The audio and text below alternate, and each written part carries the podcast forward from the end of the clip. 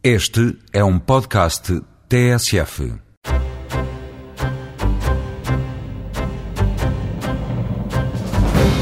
Esta semana o Eureka foi conhecer uma bactéria resistente ao TBT.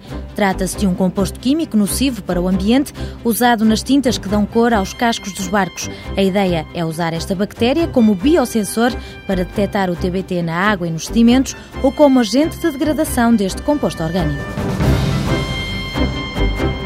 Uma equipa de químicos da Universidade de Aveiro descobriu que o aloe vera e o café têm uma estrutura molecular semelhante que se traduz em propriedades bioativas que tornam o nosso organismo mais resistente às doenças. Estudos revelam que estas características também se manifestam na borra do café e por isso os investigadores querem valorizar este subproduto alimentar através da integração em fármacos. Chama-se MA14 e é um material híbrido orgânico e inorgânico que registra um efeito de memória. Pela primeira vez, investigadores portugueses, brasileiros e suecos descobriram que a propriedade de emissão de luz deste material é fruto não dos constituintes elementares, mas da forma complexa como eles se organizam a uma escala 100 vezes superior. Uma abordagem que tem inspirado acesos debates na comunidade científica. Conheça todos os pormenores já a seguir em mais uma edição do Eureka.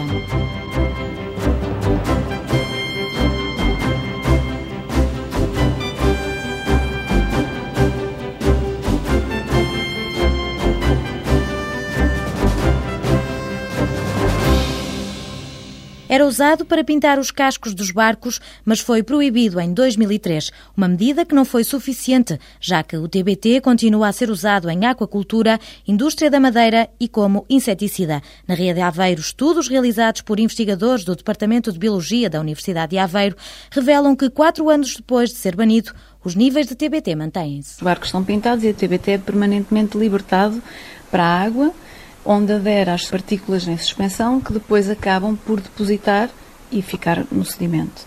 Portanto, em presença de oxigênio, este TBT é degradado em algumas semanas. Mas quando ele é depositado nos sedimentos, em condições de ausência de oxigênio, esse TBT não é facilmente degradado a outros compostos menos tóxicos. E, portanto, ele, ao permanecer nos sedimentos por longos períodos de tempo, pode afetar todas as comunidades e não só, e organismos que ali estão presentes. Entre os efeitos provocados pelo TBT, destaca-se a malformação em ostras e o impossexo nos gastrópodes, que se traduz na esterilização e no aparecimento de características masculinas nas fêmeas de búzios marinhos. As bactérias também registram alterações ao nível do metabolismo e é nestes pequenos organismos que se concentram os olhares dos investigadores. Sónia Mendo revela que a ideia é usar as bactérias para descontaminar o ambiente, degradando o TBT em compostos menos tóxicos ou como biosensor para detectar a presença deste composto orgânico. O que nós estamos a fazer é tentar isolar e identificar bactérias que sejam resistentes a este composto para no futuro podermos usar essas bactérias como uh, biosensores, ou seja, que detectem a presença deste composto em ambientes contaminados por TBT e, a longo prazo, eventualmente, uh, utilizá-las para biorremediação, ou seja, descontaminação de locais contaminados por TBT. Para isso, os investigadores do Departamento de Biologia foram para o terreno à procura de uma bactéria resistente a este composto tóxico. O que nós fazemos é recolher amostras do ambiente, na ria, de sedimentos, de água e também recolhemos do intestino dos gastrópodes que apresentam hipossexo, porque pensámos que aí pudesse existir uma grande população de bactérias resistentes ao TBT e isolamos vários, eh, várias bactérias que foram identificadas e escolhemos uma que era uma das mais resistentes e, portanto, é com essa que nós estamos a trabalhar. Eh, já identificámos os genes que são responsáveis pela, não sei se degradação, porque faltam-nos uns resultados, umas amostras que enviamos para a Espanha ainda não temos resultados, mas, portanto, genes que estão implicados, pelo menos, no efluxo TBT para fora das células mas temos dados iniciais que nos mostraram que estas bactérias também degradam o TBT. Partindo desta bactéria que dá pelo nome de Aeromonas veroni e que vive na água e nos sedimentos, depois de isolada, Sónia Mendo adianta que em laboratório os cientistas retiraram o DNA da bactéria e fragmentaram-no para encontrar os genes mais resistentes. Como nós queremos ver que porção do genoma é que está a codificar para a resistência, portanto o que nós fazemos é partir em muitos fragmentos, cortar como se fosse uma tesoura, não é?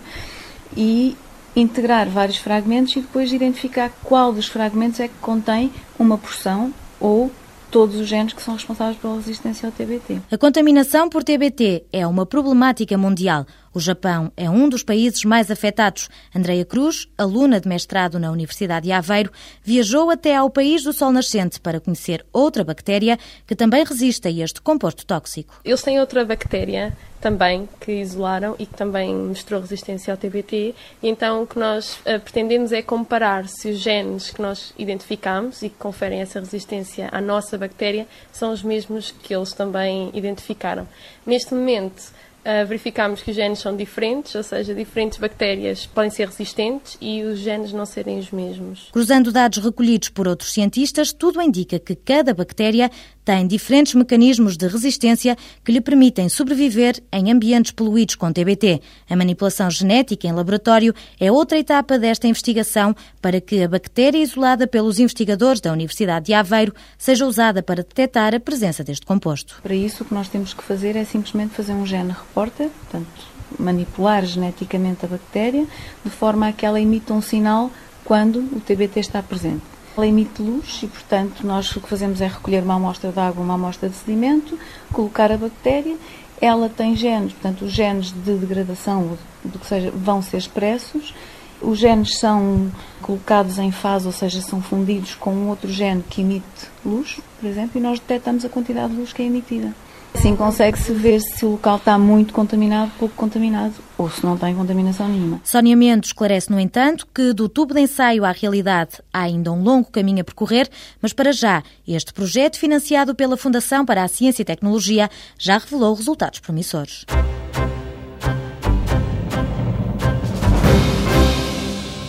A qualquer hora do dia, quando leva a chave na boca para saborear o café, saiba que está a engolir polissacarídeos com propriedades semelhantes ao aloe vera.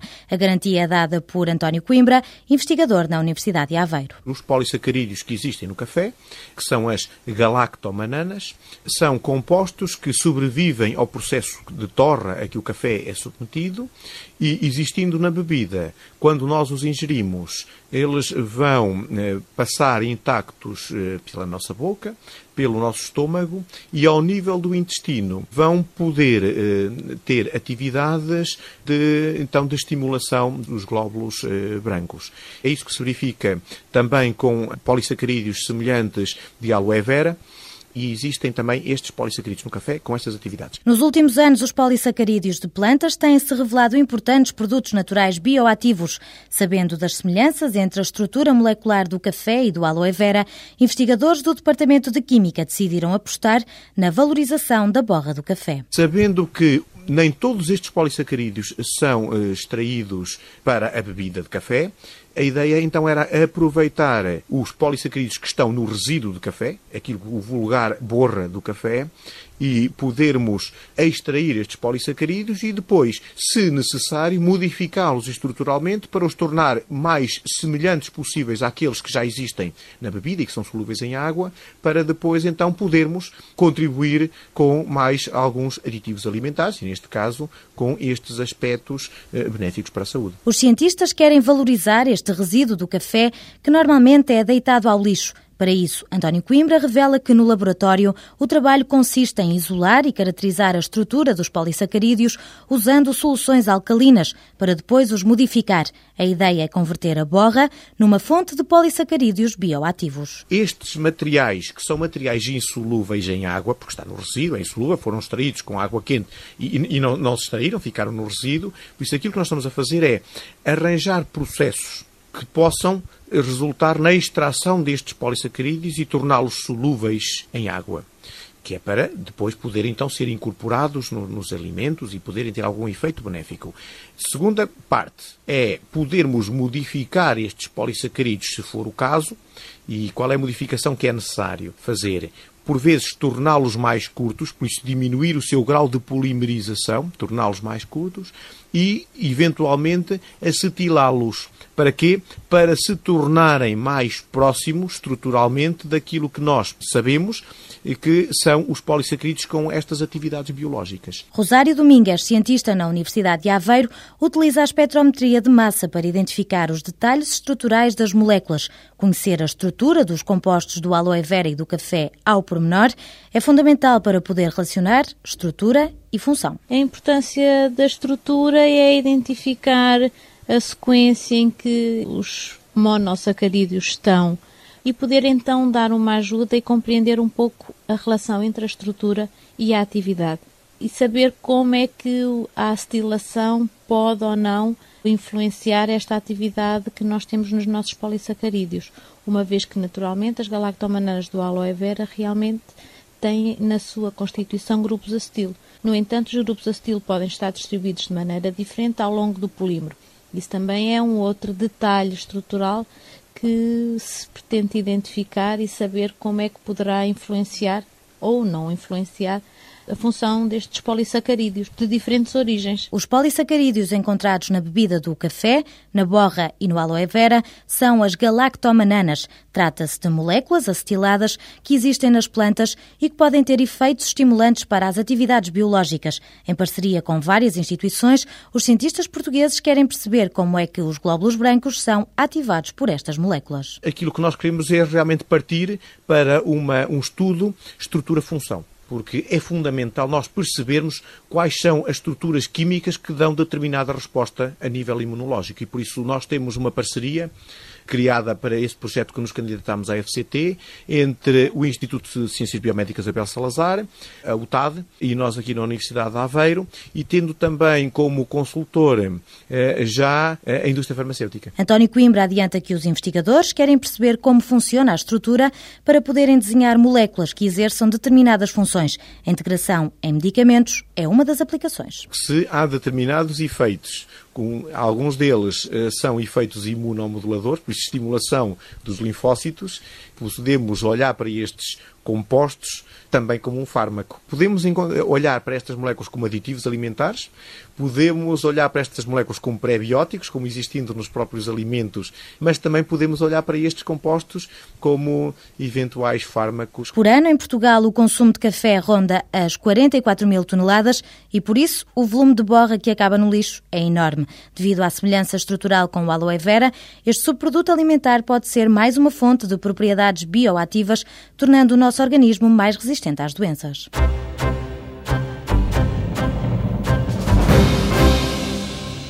Os investigadores do Laboratório Associado CISECO da Universidade de Aveiro, em colaboração com cientistas da UTAD e investigadores suecos e brasileiros, descobriram um material nunca antes descrito na literatura. Partiram de produtos comerciais e, através de um método de síntese, provocaram uma nova organização, dando forma ao MA14. Luís Carlos descreve passo a passo a receita para confeccionar este material híbrido orgânico e inorgânico. No mesmo material, junto um componente orgânico, que é essencialmente cadeias de polímeros, que são cadeias de átomos de carbono, com os hidrogénios pendurados, mas é essencialmente de carbono. Então eu junto estas cadeias orgânicas a um domínio inorgânico baseado essencialmente em silício.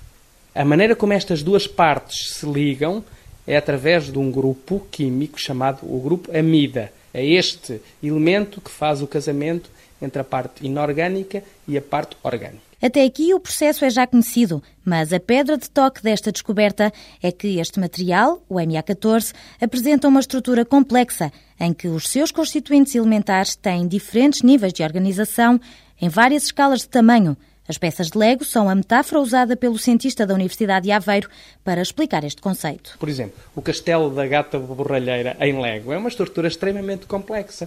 Dentro da estrutura geral do castelo, que tem tanto a organização à escala do castelo, eu se depois for pensar em cada um das divisões do castelo, a maneira como, por exemplo, o quarto da Rainha Má está organizado, as peças estão distribuídas, eu tenho uma escala de organização ao nível daquela escala espacial quarto, que é diferente da escala da organização ao nível do castelo como um todo. O mesmo fenómeno é visível na atividade do nosso cérebro. Sabemos que as nossas células, cada uma delas tem a sua atividade celular individual, mas há um conjunto de fenómenos que ocorrem no nosso cérebro, por exemplo, ter uma ideia ou ter um determinado sonho ou enfim, esses processos são os processos que não são explicados apenas com base na atividade celular individual. São fruto de uma interação entre as unidades eh, celulares que constituem o nosso cérebro. Ou seja, juntando as unidades elementares,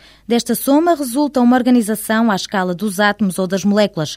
O que acontece é que, a uma escala 100 vezes superior, elas vão se organizar de outra maneira. Esta característica faz com que o material tenha um invulgar efeito de memória, ou seja, ao ser eliminado com radiação ultravioleta, o MA14 emite luz visível. Esta emissão é provocada por um desarranjo nas cadeias orgânicas. Nós verificamos que há um efeito de memória para esta emissão de luz. Este efeito está essencialmente ligado à maneira complexa como o material se organiza. Se eu aquecer este material, se eu lhe fornecer calor, o material vai passar de um estado em que as cadeias poliméricas estão alinhadinhas, estão organizadas de uma forma, enfim, mais ou menos alinhadas, para um estado em que estas cadeias deixam de estar organizadas, passam a estar completamente desalinhadas. Então há uma transição de ordem-desordem neste sistema. Essa transição é induzida pela temperatura. O que nós verificamos é que, neste processo de aumento da temperatura no sistema, que induz a transição de um estado ordenado para um estado desordenado, a energia da emissão de luz varia. Luís Carlos sublinha que a grande curiosidade desta descoberta, que já foi publicada numa revista científica, é que, ao contrário do que se observa noutros materiais, no caso do MA14, é a organização complexa do sistema que promove uma nova propriedade. Normalmente, esta propriedade energia de emissão de luz é determinada por aquilo que acontece à escala atómica ou, em alguns casos, à escala molecular, neste caso ela está a ser determinada pela maneira como o material se organiza a uma escala cerca de 100 vezes maior do que esta escala atómica ou molecular. Então temos uma propriedade que é fruto não dos constituintes individuais do material, mas da maneira como esses constituintes estão organizados numa estrutura complexa. Conhecendo a energia, sabe-se o trajeto da temperatura. Por isso, o investigador do Laboratório Associado CISECO revela que o efeito de memória observado neste híbrido pode ter aplicações na conservação de alimentos. Esta equipa de cientistas demonstrou pela primeira vez que a emissão de luz pode ser determinada não pelo que acontece à escala do átomo ou da molécula, mas antes pela maneira como as unidades elementares estão organizadas no sistema. Uma perspectiva que está a ser muito debatida na comunidade científica e que se opõe à teoria reducionista. Se eu usar a perspectiva reducionista, eu não vou conseguir explicar a dependência da energia da luz emitida com a temperatura. Portanto, não adianta eu conhecer a estrutura mais elementar do meu material para tentar encontrar, digamos, uma equação que me permita descrever o que estou a observar. O que eu estou a observar, de facto, resulta da estrutura complexa dessas unidades elementares, da forma como elas estão organizadas. Então, de facto, eu tenho que olhar para este caso de uma perspectiva não reducionista.